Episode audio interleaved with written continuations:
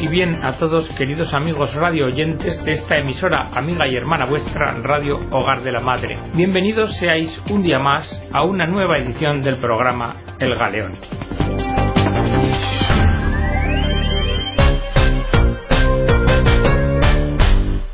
En la de hoy nos vamos a acercar a la figura de Charles Chaput, obispo de Filadelfia.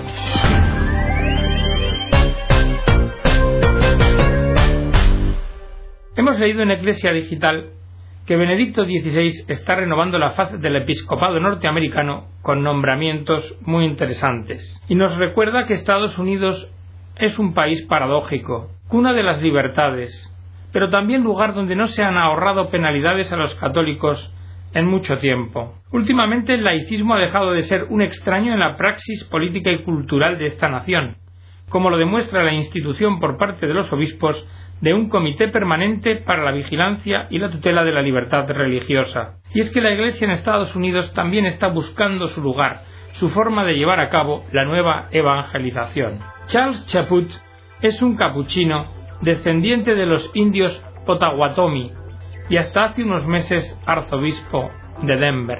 Hoy vamos a leer la conferencia que Charles Chaput ha dado sobre el llamado modelo Kennedy y lo que ha significado este en Estados Unidos para la presencia pública del catolicismo. Así, en una conferencia que dio la noche del 1 de marzo de 2010 en la Universidad Baptista de Houston, trató el tema de la vocación de los cristianos en la vida pública americana. La conferencia es sencillamente magistral. Una de las ironías en mi discurso de esta noche, dijo Chaput, es esta, que soy un obispo católico que habla en una universidad bautista en un territorio que es el corazón de la América protestante. Pero he sido acogido aquí con más calidez y amistad de la que he encontrado a veces en otros lugares católicos. Y esto es un hecho que vale la pena discutir. Volveré al final sobre ello en mis comentarios. Pero antes que nada debo hacer algunos avisos antes de entrar en la materia objeto de discusión. Y el primero es este. Los pensamientos que expresaré esta noche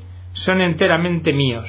No hablo en nombre de la Santa Sede de los obispos católicos americanos o de la comunidad católica de Houston. En la tradición católica, el obispo local es el principal predicador y maestro de la fe, y pastor de la iglesia local.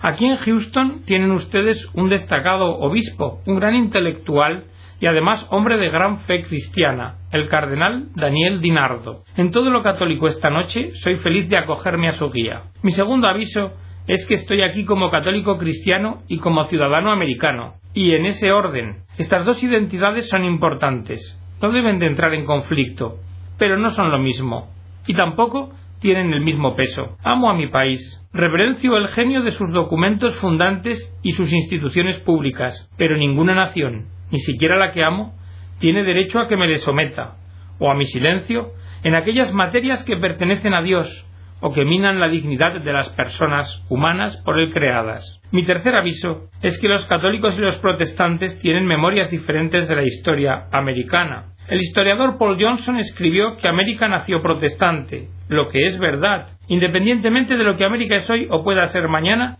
su origen estuvo modelado por un espíritu cristiano protestante, y el fruto de este espíritu en el balance ha sido una gran bendición para la humanidad. Pero también es verdad que mientras que los católicos siempre han crecido en Estados Unidos, han sufrido dos siglos de discriminación, sectarismo religioso y violencia ocasional. Aunque los protestantes obviamente recordarán las cosas de manera diferente, sobre todo la persecución católica de los disidentes en Europa, los enredos de la Iglesia romana y el poder estatal, y las desconfianzas papales respecto a la democracia y a la libertad religiosa. No podemos eliminar estas memorias, y no podemos ni debemos dar vuelta a la página sobre las cuestiones que todavía nos dividen como creyentes tanto en doctrina como en autoridad como en concepción de la Iglesia. Un ecumenismo basado sobre las buenas maneras en vez de basarse en la verdad es un ecumenismo vacío, es una forma de mentira. Si compartimos el amor de Cristo y vínculos familiares en el bautismo y en la palabra de Dios,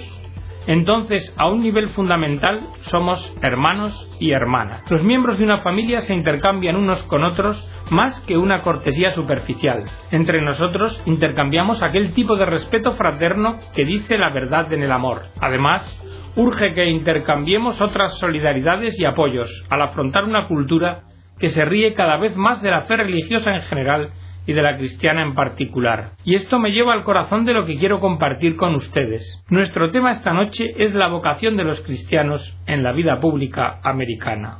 Y la clave para nuestra discusión será la palabra vocación. Vocación viene de la palabra latina vocare, que significa llamar. Y los cristianos creemos que Dios llama a cada uno de nosotros individualmente y a todos nosotros como una comunidad creyente a conocerlo, amarlo y servirlo en nuestras vidas diarias. Pero hay más. Él también nos pide que hagamos discípulos de todas las naciones, lo que significa que tenemos el deber de predicar a Jesucristo y de compartir su Evangelio de verdad, misericordia, justicia y amor. Y estas son palabras de misión, palabras de acción, no son opcionales, y tienen consecuencias prácticas en la manera de pensar, hablar, tomar opciones y de vivir nuestras vidas, no solo en el hogar, sino también en el terreno público. La fe cristiana real es siempre personal, pero nunca privada. Hace 50 años, el senador John Fitzgerald Kennedy, candidato demócrata para presidente, habló a la Greater Houston Ministerial Association. Tenía un objetivo. Necesitaba convencer 300 difíciles ministros protestantes y al país en su conjunto de que un católico como él podía servir lealmente como director ejecutivo de nuestra nación. Kennedy convenció al país, sino a los ministros, y salió elegido. Y su discurso dejó una marca duradera en la política americana. Fue sincero, convincente, articulado y también equivocado. No equivocado respecto al patriotismo de los católicos, sino respecto a la historia americana, y muy equivocado sobre el rol de la fe en la vida de nuestra nación. Y no fue simplemente equivocado, su discurso en Houston minó desde sus cimientos el rol no solo de los católicos, sino de todos los creyentes religiosos en la vida pública y en el espacio político de América. Y hoy, medio siglo después, seguimos pagando aquel daño. ¿Estas palabras puede que parezca que suenan duras? Entonces vamos a tratar de explicarlas de tres modos. Primero, quiero mirar al problema fiel de lo que Kennedy dijo realmente. Después, reflexionar sobre cuál puede ser una aproximación propiamente cristiana a la política y al servicio público. Y por último, examinar dónde nos ha llevado el discurso de Kennedy.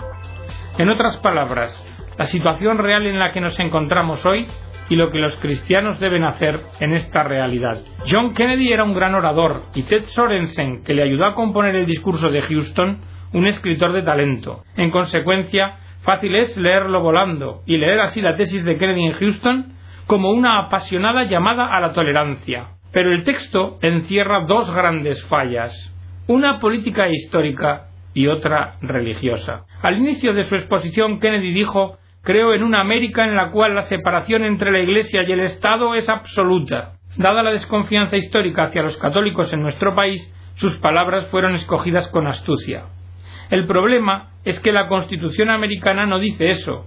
Los padres fundadores de la patria no creían en eso, y que la historia de Estados Unidos indica que eso además es falso. A diferencia de los jefes revolucionarios en Europa, los fundadores de la nación americana miraban la religión favorablemente, y muchos personalmente eran creyentes. De hecho, uno de los motivos principales por los que se escribió la primera enmienda que prohíbe todo mantenimiento federal a una iglesia fue el que varios padres de la Constitución quisieran proteger a las iglesias protestantes sostenidas por fondos públicos que ya se habían establecido en sus respectivos estados. Los fundadores de América alentaron el mutuo apoyo entre religión y gobierno. Sus razones eran prácticas. En su visión, una república como los Estados Unidos tiene necesidad de un pueblo virtuoso para sobrevivir, y la fe religiosa correctamente vivida forma un pueblo virtuoso.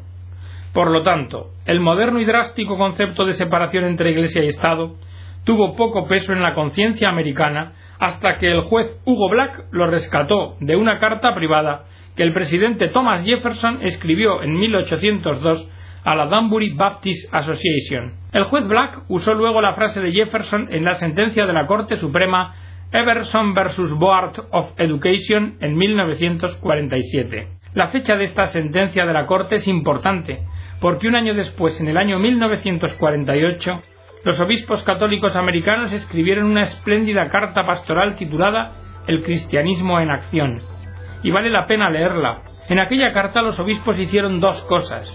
Uno, respaldaron con fuerza la democracia americana y la libertad religiosa. Y dos, contestaron con fuerza la lógica del juez Black en la sentencia Everson. Los obispos escribieron que sería una completa distorsión de la historia del derecho americano empujar a las instituciones públicas de la nación hacia una indiferencia hacia la religión y hacia una exclusión de la cooperación entre religión y gobierno. Rechazaron el rígido concepto nuevo del juez Black de separación de Iglesia-Estado como el distintivo del laicismo doctrinario. Y los obispos argumentaron su posición con hechos de la historia americana. Y recordar ahora estos pronunciamientos pastorales tiene valor por lo siguiente. Kennedy citó la carta de los obispos de 1948 en el discurso de Houston. Quiso demostrar el profundo apoyo católico a la democracia americana. Y así fue, pero omitió mencionar que los mismos obispos y en la misma carta repudiaban la nueva y radical doctrina de la separación que él estaba predicando. El discurso de Houston creó también un problema religioso. Como mérito suyo, Kennedy dijo que si sus deberes como presidente le pidieran violar su conciencia o el interés nacional, antes renunciaría a su cargo. Y advirtió también que no renegaría de sus convicciones o de su Iglesia con el fin de ganar las elecciones. Sin embargo, en sus efectos, el discurso de Houston precisamente fue eso lo que hizo. Dio inicio al proyecto de levantar un muro entre la religión y el proceso de gobernar en una forma nueva y agresiva. Dividió las creencias privadas de las personas de sus tareas públicas y colocó el interés nacional por encima y en contra de las presiones o preceptos religiosos externos. En fin, lo que Kennedy hizo en la realidad, según el jesuita Mark Massa, fue algo extraño y nuevo. Secularizó la presidencia americana con el fin de conquistarla. En otras palabras, como precisamente porque Kennedy no pertenecía a la corriente dominante de la religiosidad protestante, que era la que había creado y apoyado las estructuras plausibles de la cultura política americana, hubo de privatizar las creencias religiosas presidenciales, incluidas las propias, con el fin de conquistar el cargo presidencial. Así, el modelo secular propuesto por el discurso de Houston representó una casi total privatización del credo religioso, con evidentes implicaciones ateístas para la vida y la acción pública. Y la ironía es que algunas de estas mismas personas que en público se preocupaban de la fe católica de Kennedy obtuvieran un resultado muy diferente del que se esperaban. En efecto, el mismo hecho de levantar la cuestión católica abrió el camino hacia una secularización del espacio público americano, privatizando las creencias personales. Precisamente el esfuerzo de salvaguardar el aura religiosa esencialmente protestante de la presidencia contribuyó de modo significativo al resultado de la secularización. 50 años después del discurso de Houston, tenemos católicos en cargos públicos nacionales más numerosos que en el pasado. Pero yo me pregunto si alguna vez hemos tenido siquiera algunos que puedan coherentemente explicar cómo su fe ha inspirado sus obras, o al menos se hayan sentido obligados a intentarlo. Porque la vida de nuestro país no es más católica o más cristiana de cuanto lo fue cien años atrás. De hecho, se puede pensar que lo es menos. Y uno de los motivos es el siguiente. Demasiados católicos confunden sus opiniones personales con una real conciencia cristiana. Demasiados católicos viven su fe como si fuese una idiosincrasia privada, como una cosa que nunca permitirán que se vuelva incomodidad para los demás. Y demasiados simplemente no creen. Quizá en los ambientes protestantes sea diferente, pero espero que me perdonen si les digo que lo dudo. John Kennedy no creó las tendencias en la vida americana que acabo de describir, pero al menos para los católicos su discurso en Houston claramente las alimentó. Lo que me lleva al segundo punto de mi discurso. ¿Cuál puede ser una aproximación propiamente cristiana a la política? John Murray, el estudioso jesuita que habló tan intensamente de la dignidad de la democracia americana y de la libertad religiosa, una vez escribió el Espíritu Santo no desciende sobre la ciudad del hombre en forma de paloma. Viene solo en la energía sin fin del Espíritu de justicia y de amor que habita en el hombre de la ciudad, en el laico. Esto es lo que eso significa. El cristianismo no tiene que ver prevalentemente con la política, tiene que ver con vivir y difundir el amor de Dios. Y el compromiso político cristiano, cuando existe, no es nunca prevalentemente tarea del clero. Es tarea de los laicos creyentes que viven en el modo más pleno, inmersos en el mundo. La fe cristiana no es una lista de preceptos éticos, no es un conjunto de teorías sobre la justicia social y económica. La vida cristiana comienza en una relación con Jesucristo y lleva frutos de justicia, misericordia y amor, los que mostramos a los demás como consecuencia de esa relación. Jesús dijo, Amarás al Señor tu Dios con todo tu corazón, con toda tu alma y con toda tu mente. Este es el mayor y primer mandamiento. El segundo es semejante a este. Amarás a tu prójimo como a ti mismo. De estos dos mandamientos penden toda la ley y los profetas. Y esta, esta es la prueba de nuestra fe, y sin una pasión por Jesucristo en nuestros corazones que modele nuestras vidas, el cristianismo es sólo un juego de palabras y una leyenda. Porque una relación tiene sus consecuencias. Un hombre casado se esforzará en ciertas acciones y comportamientos, sin importar lo que le cuesten por el amor que tiene a su esposa. Nuestra relación con Dios es la misma, Debemos vivir y probar nuestro amor con nuestras acciones, no solo en nuestras vidas personales y familiares, sino también en el terreno público. En consecuencia, los cristianos como individuos y la Iglesia como comunidad de creyentes se comprometen a nivel político como por un mandamiento de la palabra de Dios. La ley humana enseña y forma así como pone reglas, y la política humana es el ejercicio del poder lo que significa que ambas tienen implicaciones morales que el cristiano no puede ignorar si quiere permanecer fiel a su vocación de ser luz para el mundo. Robert Dodaro, sacerdote y estudioso agustino, escribió un bello libro titulado Cristo y la sociedad justa en el pensamiento de Agustín, y en él fijó algunas claves. Primero, Agustín no cree que el ser humano pueda conocer o crear una justicia perfecta en este mundo, porque nuestro juicio está siempre marcado por nuestra condición de pecadores, lo que significa que el justo punto de partida para toda política cristiana es la humildad, la modestia y un realismo muy comedido. Segundo, ningún orden político, no importa cuán bueno parezca, puede nunca constituir una sociedad justa. Los errores en el juicio moral no pueden ser evitados y además aumentan exponencialmente por su complejidad en los altos niveles de la sociedad y del gobierno. Por ello, el cristiano debe ser leal a su nación y obediente a sus legítimos gobernantes, pero debe cultivar siempre una vigilancia crítica sobre la una y sobre los otros. Tercero, los cristianos tienen el deber de tomar parte en la vida pública según la capacidad que Dios les ha dado. También cuando su fe los pone en conflicto con la autoridad pública. No podemos simplemente ignorar o retirarnos de la cosa pública. Y la razón es simple. Las clásicas virtudes cívicas enumeradas por Cicerón, prudencia, justicia, fortaleza y templanza, pueden ser renovadas y elevadas para beneficio de todos los ciudadanos por las virtudes cristianas de la fe, esperanza y caridad. Por tanto, el compromiso político es una digna tarea cristiana y una oficina pública una honorable vocación cristiana. Y cuarto, en el gobernar conforme a los criterios evangélicos, los líderes cristianos en la vida pública pueden realizar un bien real y pueden marcar las diferencias. Su éxito siempre será limitado, no será jamás ideal, pero con la ayuda de Dios pueden mejorar la calidad moral de la sociedad, lo que basta para que su esfuerzo sea inestimable. Lo que Agustín espera de los líderes cristianos podemos razonablemente extenderlo a la vocación de todos los ciudadanos cristianos.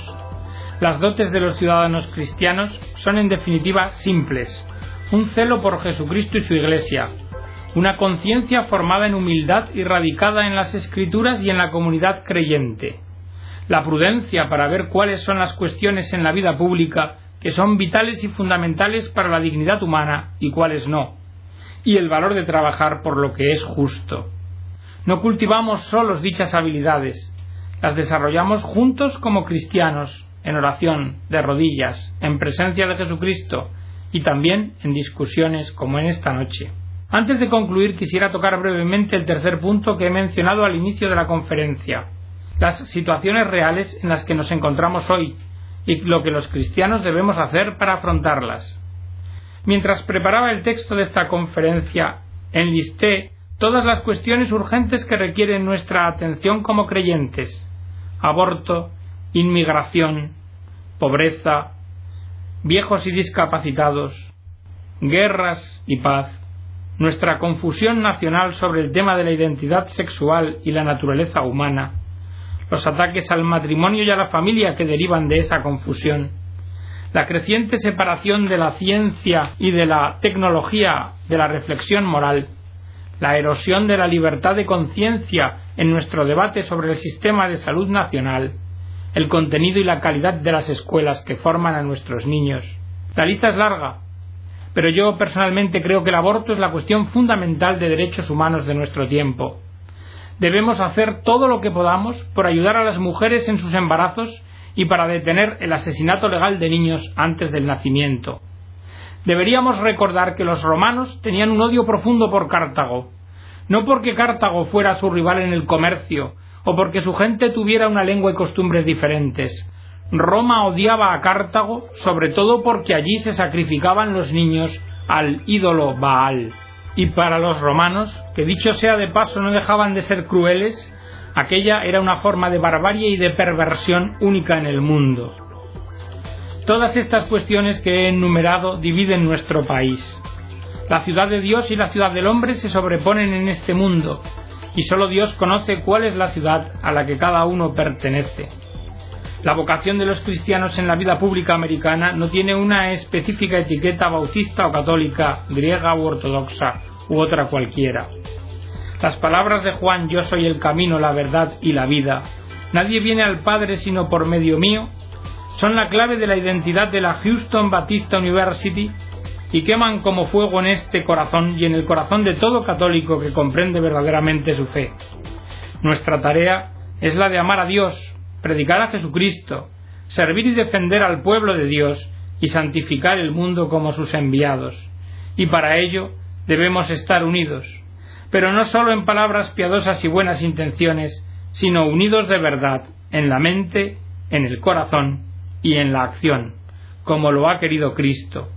Y esto es lo que Jesús pretendía cuando dijo No pido solo por estos, sino también por aquellos que creerán en mí mediante la palabra de ellos, para que todos sean una sola cosa como tú, Padre, que estás en mí y yo en ti, que ellos también estén en nosotros, para que el mundo crea que tú me has enviado. Vivimos en un país que una vez fue, no obstante sus pecados y faltas, profundamente modelado por la fe cristiana, y puede volver a ser así de nuevo. Sin embargo, o lo haremos juntos o no lo haremos. Debemos recordar las palabras de San Hilario, unum sunt qui invicem sunt. Se es una sola cosa cuando se es el uno para el otro. Quiera Dios donarnos la gracia de amarnos el uno al otro, ayudarnos el uno al otro y vivir plenamente el uno para el otro en Jesucristo, de modo que podamos trabajar juntos en renovar esta nación que ha servido también a la humana libertad. Y hasta aquí, queridos amigos, la conferencia del obispo Charles Chaput de Filadelfia, que es un texto impresionante de sabiduría. Espero que haya sido de vuestro agrado. Que Dios os bendiga a todos.